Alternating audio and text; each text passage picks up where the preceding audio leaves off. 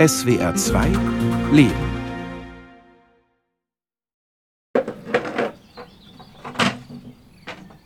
Hier im Garten, der ist nicht sehr groß, aber sehr malerisch. Und zum Beispiel unter dem Holunder sitzt man dann quasi ein wenig abseits von den anderen. Man hört die Vögel zwitschern, ist ein bisschen abseits von der Welt hört unten ab und zu das Beschleunigen von Autos, aber seit dort 30 Kilometer Begrenzung ist, fahren die natürlich dementsprechend langsam, weil im Schwabenland schätzt man das. Also es ist ja erstens mal eine zauberhafte Landschaft. Und wenn ich verreist war, dann denke ich immer, wenn ich wieder heimkomme, hat ist doch am schönsten von der ganzen Welt. Ein Kraftort ich hatte fast schon so wie ein Tick oder wie ein Bedürfnis, jeden Tag einmal auf den Kirchberg hochzuspringen als Kind. Und meine Großtanten habe ich immer besucht. Jetzt gehen wir da die Treppe hoch. Jetzt beginnt quasi unser Aufstieg. Ja. Auf den Kirchberg. Genau. Zwei Schwestern aus dem Hause Haupt. Wer hätt's in Reusten je geglaubt? Bauen sich ein Haus am Kirchberg oben. Die einen freut's, die anderen toben. Das ist ein bisschen wie in der Toskana oder im Süden in Italien mit dem Hang und den kleinen Häusern.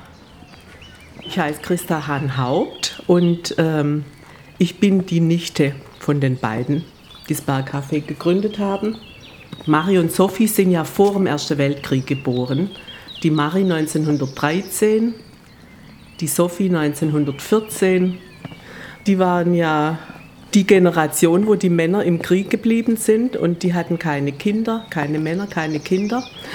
Und die äh, wollten dann nicht das ledige Hausübel beim verheirateten Bruder sein. So hat man früher gesagt, wenn Frauen nicht verheiratet waren und dann auf dem Hof blieben sind. Und darum haben sie das Bergcafé gebaut. Das war das erste Haus nach 30 Jahren, das im Dorf gebaut wurde und dazu noch von zwei Frauen. Und das war natürlich ein Skandal. Schön mit dem Hahneschrei, gell? Darüber hinaus haben sie auch noch mit dem Kurt zusammen gewohnt. Der Kurt war ein, Sophie hat immer gesagt, Strandgut vom Krieg. Der war unter anderem in Stalingrad, ist als 17-Jähriger in den Krieg geschickt worden, war in Stalingrad und hat da einen Schädeldurchschuss gehabt, hat wahnsinnige Schmerzen gehabt, Kopfschmerzen. Und er hat bei denen gewohnt. Auf jeden Fall war das ein Skandal, dass zwei Frauen unverheiratet mit einem Mann zusammenwohnen.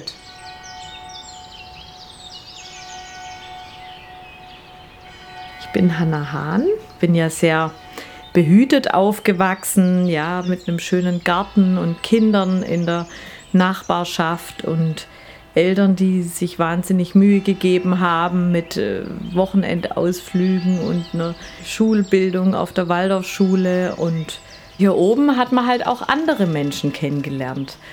Ja, es waren ja auch viele Männer hier, die, die einfach zu meinen Großtanten so wie nach Hause gekommen sind und hier eigentlich fast jeden Tag viele Stunden verbracht haben und das auch in unterschiedlichen Aggregatzuständen, um es mal so auszudrücken. Ja, und das war spannend. Genau, jetzt gehe ich zu Gabi, die arbeitet schon drinnen. Heute haben wir eine Ausstellungseröffnung. Bist du schon fertig?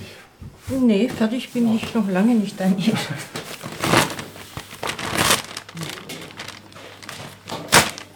Denn in dem Haus, da kann man wohnen und Kaffee trinken rein aus Bohnen.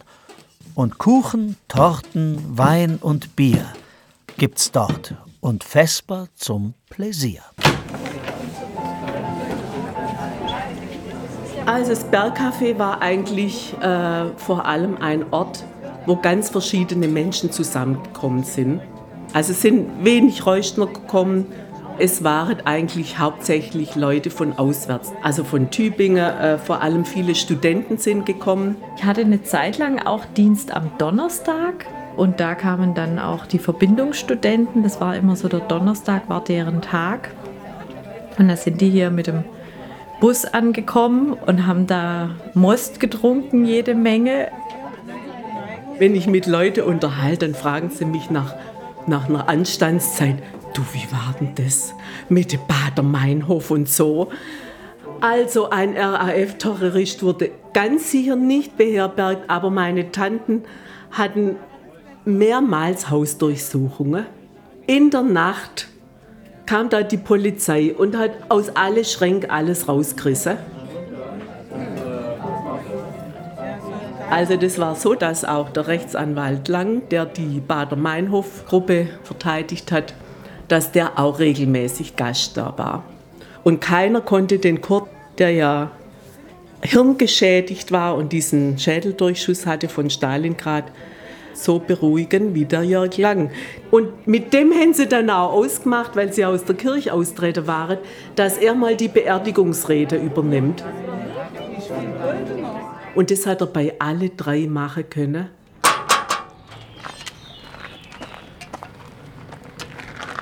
So, jetzt sind wir im Friedhof. Hier ist das Kriegerdenkmal. Das sind die Gefallenen vom Ersten Weltkrieg. Ja, es sind sehr viele, gell, von so einem kleinen Dorf, unglaublich. Kein Wunder, dass da viele Frauen dann einfach ledig geblieben sind. Und jetzt gehen wir zum Grab von meiner Tante Sophie. Viele Leute fragen mich, ja, warum sind denn Sophie und Marie zusammen beerdigt? Das wollten sie aber beide definitiv nicht. Also, es war ja auch nicht ganz äh, freiwillig, diese Lebensgemeinschaft. Es war ja so, dass Marie als jüngere Frau noch ja viel weg war. Aber wo die dann von morgens bis abends immer zusammen waren, da war das nicht immer konfliktfrei. Und jetzt gehen wir mal darüber.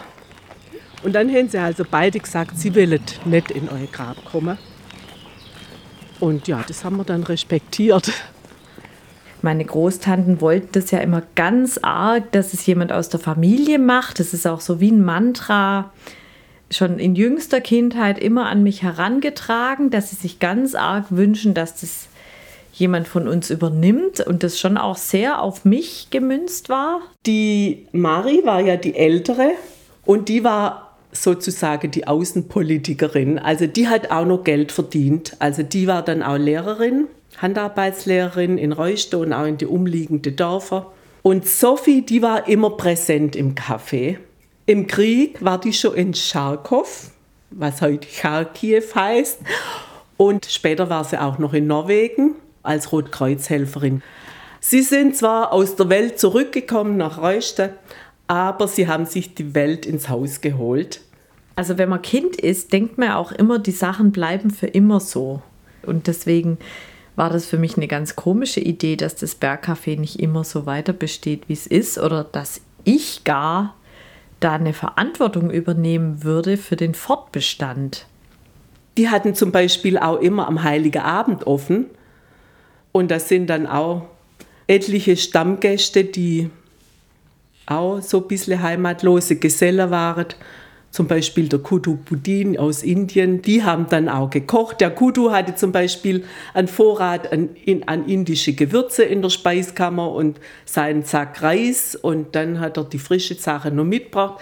Und wenn am Sonntagabend äh, der Gästestrom nachließ, dann hat er seine Sache aus der Speiskammer geholt und dann roch es plötzlich indisch.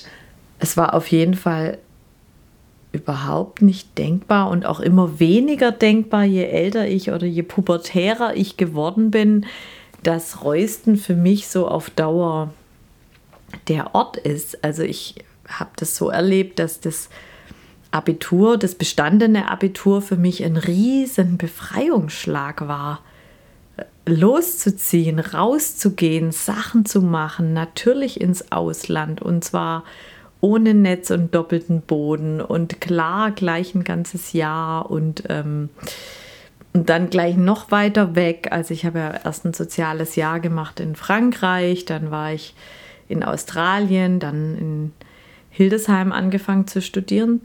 Und ja, da habe ich Daniel kennengelernt und der hat damals die Via 113 geführt, seinen Kunstverein. Dann jetzt los ins Bergcafé, oder? Ja. Was möchten Sie? Einen Kaffee? Kaffee und ein Buch? So, sehr geehrte Damen und Herren, zur Einführung würde ich gerne Sie hier haben. Mein Name ist Daniel Schorschürer, bin mittelalt, arbeite in der Kunst seit 30 Jahren. Ich habe wahrscheinlich genetisch bedingt ein sonniges Gemüt. Meine Damen und Herren, ich muss Ihnen Daniel Schürer nicht vorstellen, denn er kann sich selber vorstellen. Daniel Schürer wurde in Biberach an der Riss geboren. Er besuchte viele Schulungsangebote, darunter eine Wirtschaftsgymnasium, eine Tanz- und Theaterschule in Imperia, ein Sternehotel im Schwarzwald, die Universität Hildesheim. 2006 lernte er seine wunderbare Frau Hannah Hahn kennen und in einem Joint Venture Verfahren stellten sie ihre Kinder Fridoline, Valentin und Lovis her. 2017 kam die Familie nach sieben Jahren Brüssel in das zuvor renovierte Bergcafé. An dieser Stelle zehn Gedenksekunden zum Dank an Mario und Sophie. Dankeschön. Vielen Dank. Wir waren recht schnell fasziniert voneinander und was uns, glaube ich, schon damals ausgemacht hat, war, dass wir uns gegenseitig unsere Freiheiten gelassen haben. Ich kann mich zum Beispiel noch an ein Gespräch erinnern, da waren wir recht frisch zusammen und da habe ich ihm anvertraut, dass ich gerne mal die Aufnahmeprüfung machen will fürs Auswärtige Amt. Und dann habe ich mit so einer Reaktion so ein bisschen so abtun, ah, das schafft man ja eh nicht und oder was willst du denn beim Auswärtigen Amt? Glaubst du wirklich und du und alle vier Jahre umziehen und so. Und hat er mich so angeguckt und hat gesagt, "Ah, meine Frau arbeitet beim Auswärtigen Amt, ah, das wird mir gefallen. Und das fand ich irgendwie total cool. Ich dachte, ich möchte einen Mann, der das gut findet. Und ich habe dann am Ende nie die Aufnahmeprüfung beim Auswärtigen Amt versucht, aber ich habe die Aufnahmeprüfung bei der EU-Kommission gemacht und sogar bestanden. Und er hat das unterstützt. So frisch aus. Ich bin ein frischer Typ. Nach deinen durchgemachten Nächten. Genau so. Und das war also ein riesen Glücksgefühl für mich. Karrieremäßig einfach eine riesen Herausforderung. Deswegen war diese Brüsseler Zeit natürlich eine total intensive Zeit für uns als Familie. Du, Daniel, du musst halt noch dieses äh, Papier ausfüllen. Für Ja, genau, das musst du noch machen, Ja. Papa, sonst krieg ich eins auf die Meise. Ah, Ordflag. Ordflag. Also was mir wirklich nur einmal passiert ist, aber auf so einer Party von so, so deutsche Community-Frauen ähm, haben die mich gefragt, wie ich denn nach Brüssel gekommen wäre. Und ich war zu dem Zeitpunkt auch noch schwanger und ich habe gesagt, ich arbeite bei der EU-Kommission. Und dann haben die gesagt, ach so, ja, dann sind sie wegen ihrem Mann hier. Und ich so, nee, ich arbeite bei der EU-Kommission. Ja, und ihr Mann, der arbeitet dann auch bei der. Ich gesagt, nein, ich bin wegen mir hier. Der Preis ist hoch, wenn man nicht lebt wie die Norm. Der war auch für Daniel hoch in Brüssel. Also es ist nicht leicht, der einzige Vater zu sein, der sich auf irgendeinem Kindertreff tummelt oder die einzige Frau zu sein, die dann in einer Gruppe von Männern auf Dienstreise ist. Dann auch die einzige zu sein, die gefragt wird, ja, und wo sind deine Kinder und wer kümmert sich? Und äh, musst du jetzt nicht ins Hotel skypen? Also, dann geht's mal los, oder? Tschüss. Ciao. Ciao, Lavi. Ciao. Geschafft. Und jetzt? Jetzt trinke ich erstmal einen Kaffee. Sonst bin ich ja auch immer um sieben aus dem Haus. Und da kommst du zu einem Punkt, wo du auch sagst, das wird sich nicht ändern, wenn du nichts daran änderst. Und so war dann die Anfrage auch an Hanna, was machen wir, wie gehen wir weiter damit um. Ich habe das jetzt irgendwie zehn Jahre gemacht oder wie auch immer. Und jetzt hätte ich mal Lust auch wieder was Neues und meine Kräfte schwinden. So viele Jahre werde ich nicht mehr haben, etwas ganz Neues anzuschieben. Also ich hatte ja das Café dann an der Backe und wenn man so eine Immobilie hat, dann muss man sich ja auch immer kümmern und muss immer was machen, muss investieren. Und irgendwann wollte ich schon gar nicht mehr hin, weil ich immer neue Löcher gesehen habe, die es zu stopfen gilt. Und dann haben mein Mann und ich, also sie hatte ja das Café geerbt von meiner Tante, haben wir gesagt, jetzt machen wir nochmal einen Versuch, die Hanna zu fragen, ob sie es nicht will. Da war sie zuerst gar nicht amused, weil ihr hat es schon gefallen, das Großstadtleben. Und die Position, die sie da inne hatte. Mit dem dritten Kind hatte ich so den Eindruck, jetzt ist irgendwie, äh, weiß ich nicht, ob ich das jetzt immer so weitermachen will. Und, ähm, und dann kam irgendwann der Anruf von meinen Eltern.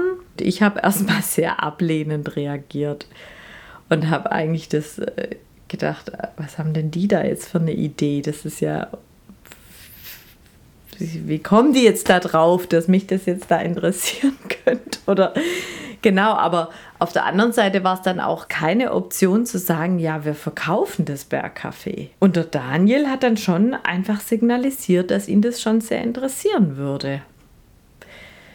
Und je mehr ich darüber nachgedacht habe, je mehr habe ich mir das irgendwie dann doch vorstellen können. Tasse Kaffee. Innerhalb meines Werkbegriffs war das Essen, das gemeinsame Essen, als auch die Gastlichkeit immer ein wichtiger Bestandteil. Sei es, wenn ich eine Ausstellung hatte in einem Museum oder einem Kunstverein oder in einem anderen freien Rahmen, waren immer das Essen wichtig, weil ich gesagt habe, ich habe die Kunstwerke gemacht, ich muss jetzt nicht darüber reden, andere können das machen. Und das vielleicht beim Essen oder beim was trinken. Und die, die nicht darüber reden wollen, die können wenigstens was essen. Und hier, wir haben einen Raum, innen sind es 2, 4, 6, 7 Tische, ungefähr 70 Quadratmeter. Wenn man spricht, dann kann es in der Regel fast der Nachbar verstehen. Und wenn man lacht oder lauter spricht, dann kann es sein, dass die anderen sich einmischen. Und das ist so eine Art von sozialer Plastik, wo ich sage, die ist mir gerade im zeitgenössischen Kunstkontext sehr wichtig und als solches eben auch für die Gäste sehr wichtig ist denen ist es nicht klar, dass sie in einem Kunstprojekt sind. Aber das ist auch vollkommen unwichtig. Es ist in erster Linie mal ein Kaffee in einer Welt, die hier oben bestimmt anders tickt als weiter unten im Tal. Und ist hier oben ein bisschen entrückt von der Welt. Das Haus sieht eigentlich eher aus wie Wohnhaus, wenn man sich dem nähert. Und dadurch, dass da die Familie wohnt, da sind dann auch stand eine Tischtennisplatte und im Winter wird man vom Holzfeuer begrüßt.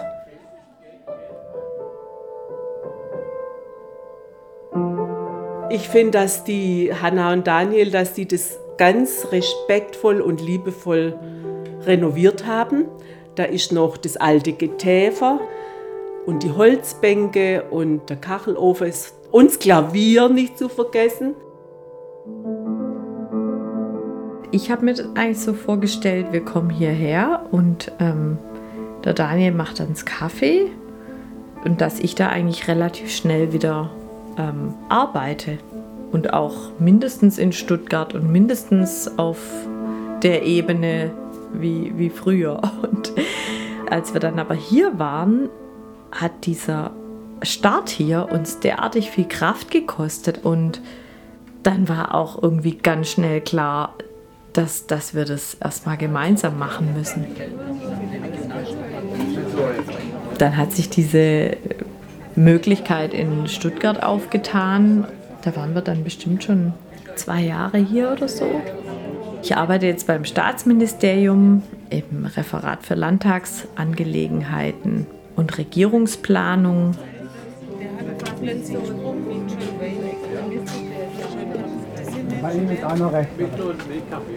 Und hier an dem Tisch, da hat die Sophie dann auch immer bügelt und Marie hat genäht und gestrickt hier. Also es war ganz äh, privat. Was schon bleibt, ist, dass wirklich die Leute kommen wegen den Persönlichkeiten und das Gefühl haben, sie gehen damals immer zu Marie und Sophie oder zu den zwei älteren Damen und heute ist es halt ähm, sie gehen zum, zum, zum Daniel Schürer. Und das kriege ich ja hier schon auch mit, wenn die Gäste dann reinkommen und erstmal, guck da in der Küche, da ist der Künstler, guck, und der trägt Kittelschürze. Du musst ja zeigen, was wir Ja, haben. exakt, wenn es warm ist, sind wir aber Kittelschürzen Fachleute, oder? Da weiß man auch, warum solche Orte Hotspots heißen.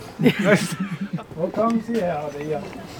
Aus Tübingen. Direkt Stadt, wow, im Zentrum vom Landkreis. Ich wollte nicht der Privatmann Daniel Schürer sein, eben der Künstler oder wie auch immer. Ich wollte ganz klar erkennbar sein als einer, der hier arbeitet. Dank Schengen-Abkommen können Sie aber plötzlich raus aus Tübingen. Einfach mal nach Reusden. Wow, Ja, bis nach Reisten haben wir es geschafft. nee, das ist schon was.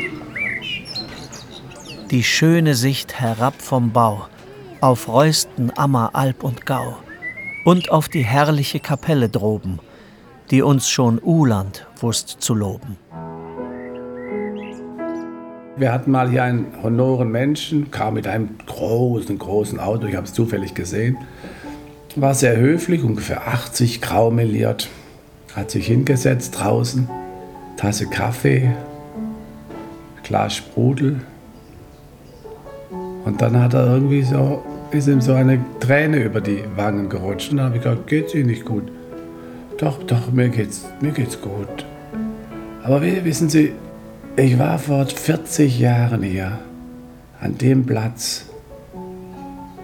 Und da hat so viel angefangen in meinem Leben. Und jetzt bin ich ein alter Mann und sitze auf dem gleichen Platz und merke, wie meine Energie zu Ende geht. Und hier, hier ist irgendwie alles noch so wie früher. Für ein paar Stunden habe ich Ruhe und Frieden hier gefunden. Weißt du, Wanderer, was das heißt? In dieser lärmgefüllten Zeit. So kommen ganz viele, ganz, ganz viele und erzählen von ihren Erlebnissen mit Marie und Sophie und was sie hier aufgebaut haben, wie viele Menschen sie ein Art Zuhause geliefert hat, wie viel Spaß, wie viel Tränen, wie auch immer alles Mögliche hier passiert, wie viel Leben hier drin war. Und ich denke oft an sie, obwohl ich sie nie kennengelernt habe, aber jetzt natürlich schon sehr gut kenne. Und ich würde mich wahrscheinlich in vielen Dingen mit ihnen auch streiten, weil wir sind andere Menschen, wir haben andere Ideale und doch würde ich glauben, dass sie am Ende sagen will, Daniel, mach du deinen Quatsch, das ist uns lieb. Allein in den Augen von denen, die hierher kommen und von ihnen erzählen, sind sie kleine Heilige, die kleinen Heiligen vom Kirchberg.